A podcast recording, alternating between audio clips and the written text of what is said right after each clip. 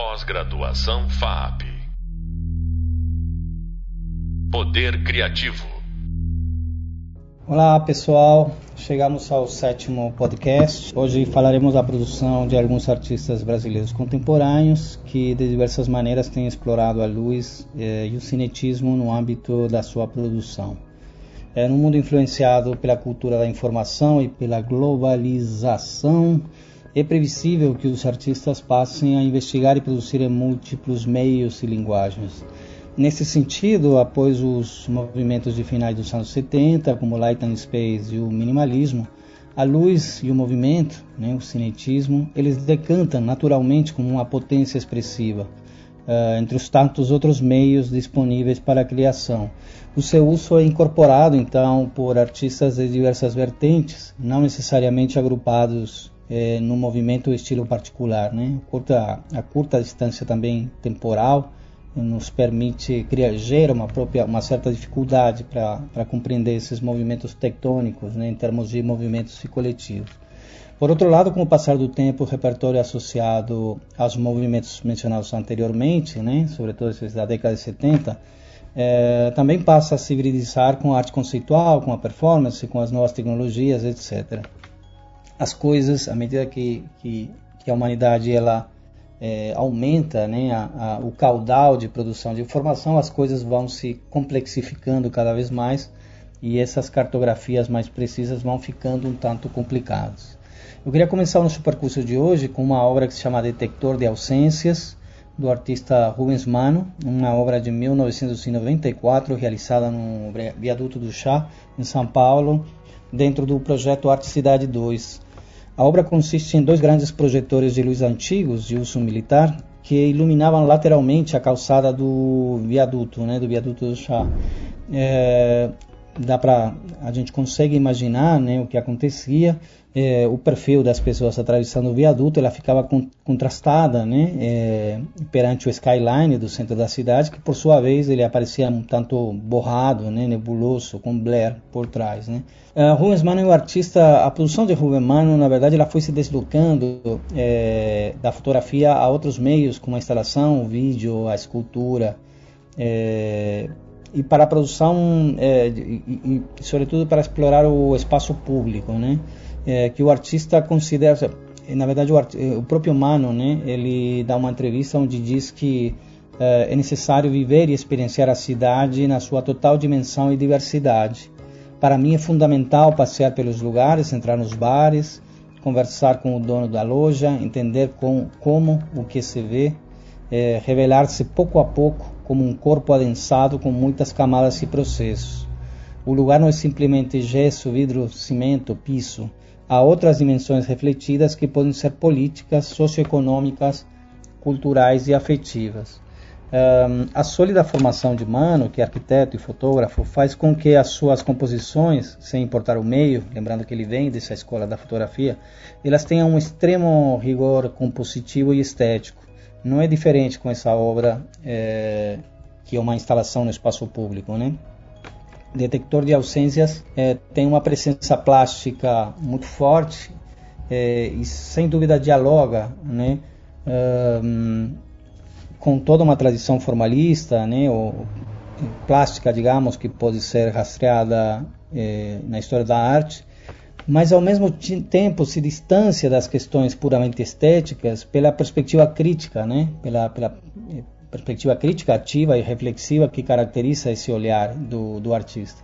Para além da sua beleza explícita, é, Detector de Ausências nos lembra também uma espécie de dispositivo panóptico que ao tempo que faz evidente, mesmo que por uns instantes, esse habitante anônimo né, do centro da cidade, também nos remete aos tempos obscuros do passado recente, quando esses holofotes estavam ao serviço da vigilância e do controle social, por exemplo. Né?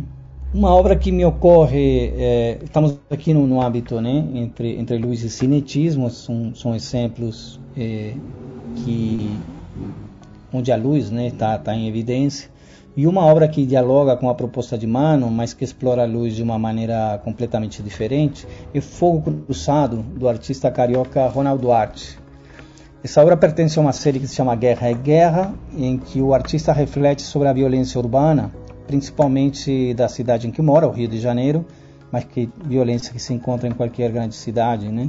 O Fogo Cruzado foi uma intervenção realizada no Morro de Santa Teresa em 2002, é, num dos tantos momentos em que o embate entre grupos de traficantes rivais aterrorizava a cidade. E, e a obra consiste basicamente numa linha de fogo é, de 1.500 metros é, no trilho do bondinho. Um, a produção de Ronald Duarte busca evidenciar a violência cruzada a que estão expostos os habitantes do Rio de Janeiro. Por um lado, a violência do Estado e, por outro, a violência que emerge perante a ausência do mesmo. Né? As imagens documentais dessa, da intervenção Fogo Cruzado são extremamente potentes e, a meu ver, representam aquilo que é praticamente, aparentemente irrepresentável. Né? é, o fato de que, apesar de conviver diariamente com a violência explícita, né, o que se expressa na cidade pegando fogo, é, a vida deve continuar. É, isso também se manifesta, esse paradoxo fica manifesto é, nas imagens de registro que a, que a, gente pode encontrar da, da, intervenção, na postura contemplativa de alguns transeuntes. Né? Então, de algum modo, aquilo, é, a cidade está num estado de emergência, mas a vida continua. Eu acho um trabalho extremamente potente e um uso é, especial, né? Aqui, claro que é uma leitura minha que eu estou sugerindo aqui, mas é, é, óbvio que o fogo é luz, né? Mas é absolutamente fora dos padrões que a gente vem tratando é, a condição da luz no, no, no entorno da arte. Um artista que também eu gosto muito e que tem justamente explorado a luz e o movimento de uma maneira singular dentro do circuito local é o Albano Afonso. É, a respeito da obra do Albano Afonso, é, o David Barro, um curador espanhol, escreve o seguinte: é, um dos maiores feitos de Albano Afonso é o modo como consegue revelar a potência pictórica do mundo que o rodeia a partir da perspectiva da qualidade abstrata sem deixar de apresentar todo um catálogo de homenagens a grandes mestres da pintura figurativa. Esta dupla capacidade que possuem as suas obras para conciliar o figurativo e o abstrato as converte numa zona frágil, cheia de fissuras lumínicas, de clarões e gestos suspensos, de desdobramentos com a forma de espelhos quebrados.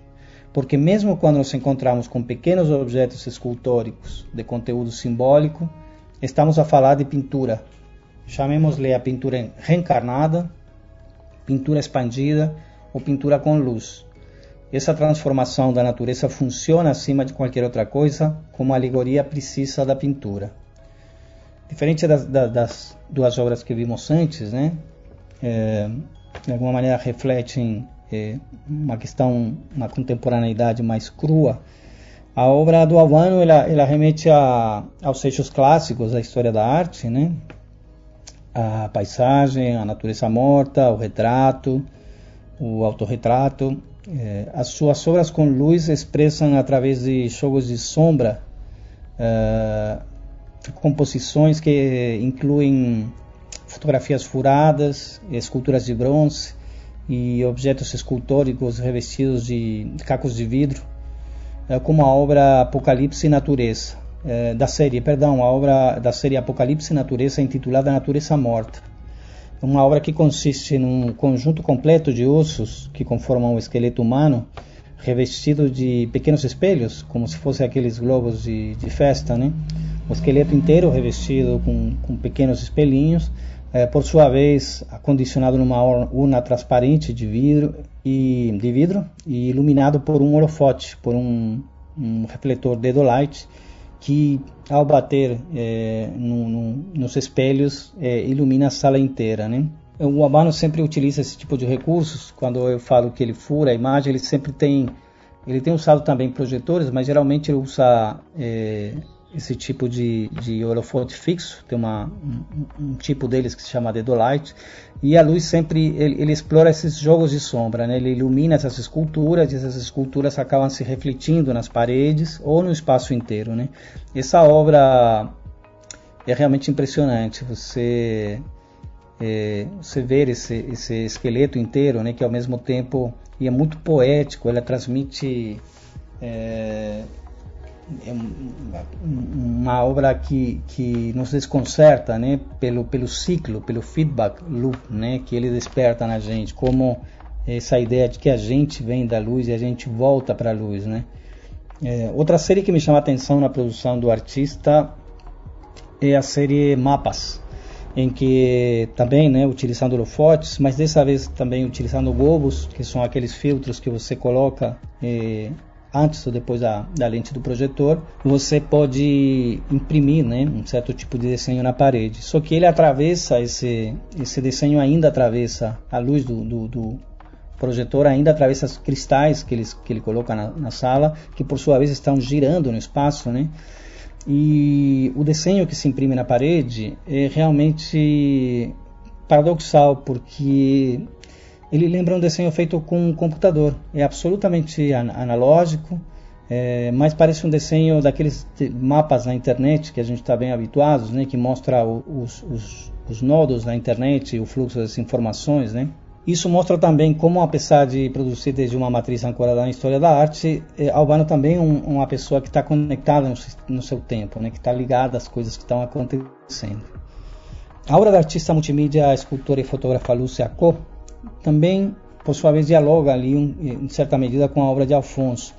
Uh, Lúcia Cota tem trabalhado com intervenções em espaços institucionais e no espaço público, explorando a luz em seus aspectos materiais, né, a incidência da luz nos ambientes, seus aspectos fenomenológicos, né, a cor, o reflexo, a projeção. O, eu acho que o seu interesse principal está em compreender como a luz interfere na percepção e modula nosso acionar nos espaços né, dos diferentes ambientes. Ela utiliza filtros, tecidos é, ou diferentes tipos de anteparo é, para criar efeitos cromáticos, sempre tensionando a relação entre o mundo de fora, a transparência, a opacidade, é, para construir atmosferas que acabam sendo muito delicadas e sensíveis e destacando certas nuances né, é, do, do, do, site, do, do, lugar onde, onde o projeto acontece.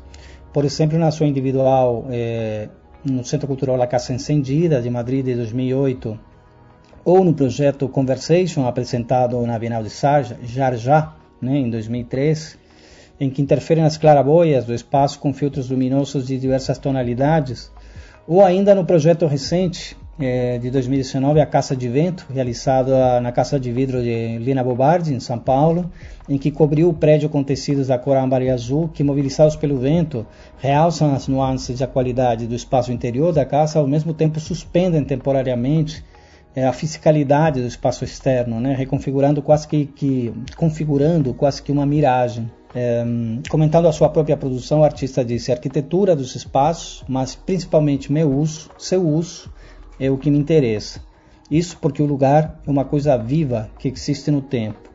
Lembram aqui de outros momentos, né, desses, é, dessa sequência de podcasts e nos outros hubs, quando eu convido o tempo inteiro né, a esse exercício de, de a gente retomar a imaginação, retomar o ato de perceber, o ato de caminhar, o ato de ouvir. Né. Gostaria de falar agora da produção do coletivo Tchepa Ferro, é, sobretudo de uma obra que se chamou Nada Brahma, apresentada na 26ª Bienal de São Paulo, e que consiste em um conjunto de galhos secos que vibram quando os espectadores pisam uma espécie de pedal de guitarra, que na verdade aciona o motor né, que está no espaço. O pedal aciona esse, esse motor que sacode, está ligado aos galhos que estão presos na parede, fazendo esses galhos ecoar né, no espaço, o ruído das folhas e das sementes que, é, que, que eles têm. Né? É sobre a obra do, do Ferro, Aguinaldo Farias escreve: Ferro ataca a plasticidade do som em toda a sua escala, batendo nas coisas, revelando a peculiaridade de seus timbres, constatando que tudo, das coisas da natureza aos objetos industriais, vibra em resposta à vibração do nosso corpo. E vai além disso, fabricando instalações e objetos sonoros, agindo como geradores de áudio, tratando de demonstrar que as coisas se relacionam entre si pelos entrechoques contínuos, ressoando por meio de soluções que viram a insolitude e o encantamento. O coletivo Tchelpa Ferro é formado por Luiz Ervini, Barrão e Sérgio Meckler. São artistas que têm é, um background absolutamente diferente. Né? O Servini pratica, digamos, prioritariamente a pintura, Barrão a escultura, é, a colagem de objetos, e Meckler é montador de, de cinema, né? montador e editor de filmes. Eu acho que essa heterogeneidade das individualidades é, se amalgama justamente no, no, interesse pelo arbitrário, pelo transitório, né? pelo, pelo irônico, pelo absurdo, talvez, né? Seria a palavra. É, fazendo com que a produção, também essa mistura né, é, de, de, interesses e de, de, personalidades, faz com que a produção do Chelpa se espalhe assim, por diversos meios, é, mas sempre o som é a matriz principal. É, as suas performances audiovisuais também são marcantes. Né? Eu me lembro de Autobang, apresentada na 25, na 25ª Bienal de São Paulo em 2002. Eu tinha acabado de chegar aqui, me mudei para o Brasil em 97, em que eles é, destruíram um Maverick modelo 74, destruíram entre aspas, né? eles, eles, eles o transformaram numa obra de arte. Eles transformaram o carro num instrumento de percussão coletivo. Ele está começou novinho, né? É, novamente, Aguinaldo Farias escreveu a, a, respeito dessa performance.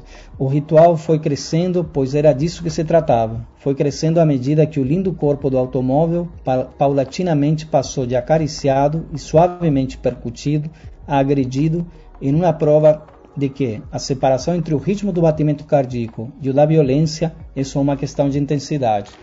É, a proposta era uma, uma performance sonora, né, em que, em que um coletivo de artistas, né, se expressa através de, do, do, do carro. Né?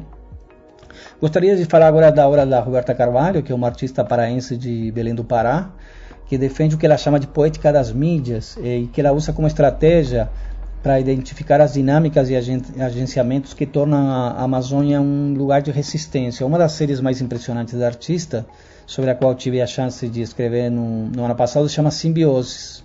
Vou me tomar a liberdade de ler aqui um trechinho desse texto para depois descrever a obra. O texto se chamou Do Lado de Cadilá. Diz assim: Ela cresceu olhando para outra margem do rio. Pensava que a floresta de lá existia, era inabitada, cheia de mistérios. A cada banho de mar, se imaginava nadando até lá.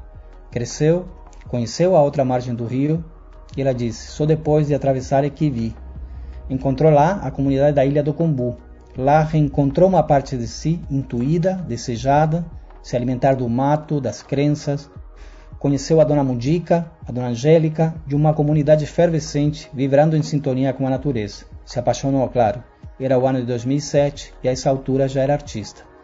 Encantada, estava decidida a amplificar as vozes daquelas pessoas, saudar a sabedoria e a alegria dos seus habitantes, a força das matriarcas, o poder da sua cultura, e o devir educativo e transformador daquela porção da maior floresta tropical do mundo. Nascia assim um projeto Simbiose. O projeto Simbiose é um projeto fantástico em que ela, é, Roberta, projeta os rostos dos ribeirinhos que vai conhecendo. É, a Ilha do Combu é aquele, aquele, aquela outra margem do rio, né, para quem está em Belém do Pará. E de, de pequena ela, ela, ela imaginava aquele lugar até que num determinado momento ela consegue é, atravessar a margem e descobrir um universo muito maior daquele sonhado. Né? Ela coloca projetor e um gerador em barcos e, e vai adentrando a floresta amazônica, projetando na água, é, na, na, própria floresta. Um trabalho extremamente potente e político. Sim, eu vou passar rapidamente, estamos aqui nos, nos últimos minutos desse, desse podcast. Eu só vou é, passar o um nome rapidamente de alguns artistas que eu peço para vocês procurarem é, como uma forma de dar continuidade a, a, a, essa, a, essa, procura por artistas brasileiros que têm trabalhado nesse universo da luz e da, do cinetismo. Eu acho que vocês devem procurar uma, uma artista que é referência, que é a Regina Silveira, é, o VJ Suave, é, que é um coletivo formado por Ceci Soloaga e Igor Marota, o Lucas Vambose, que por sinal é é, o coordenador desse curso. A obra de eh, Gisela Mota eh, e, eh, perdão, Leandro Lima e Gisela Mota, especialmente uma obra chamada Sério Hidrográfico. A obra de Regiane Cantoni e Leonardo Crescente, tem uma obra que se chama Solar, que é realmente também a Regiane professora desse curso.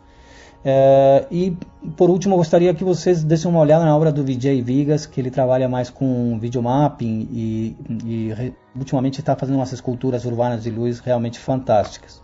Claro que existiria uma lista muito maior, mas o, o tempo sempre tem sido limitado para a gente aqui.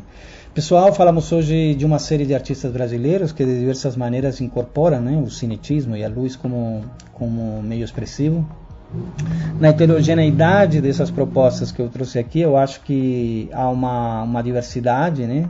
de, de, de, uma quantidade enorme de articulações possíveis desses dois elementos que a gente vem acompanhando desde o começo do século XX, é, com obras é, muito mais é, singelas, talvez por dizer de alguma maneira. Né? Para dar continuidade aos estudos, eu sugiro a leitura do, do artigo do Gilberto Prado e seu grupo de pesquisa, que se chama Grupo Poéticas Digitais, Projeto Desluz e Amoreiras, é, que está disponível no tema 7, é, New Media, do Hub Leitura. Pós-graduação FAP. Poder Criativo.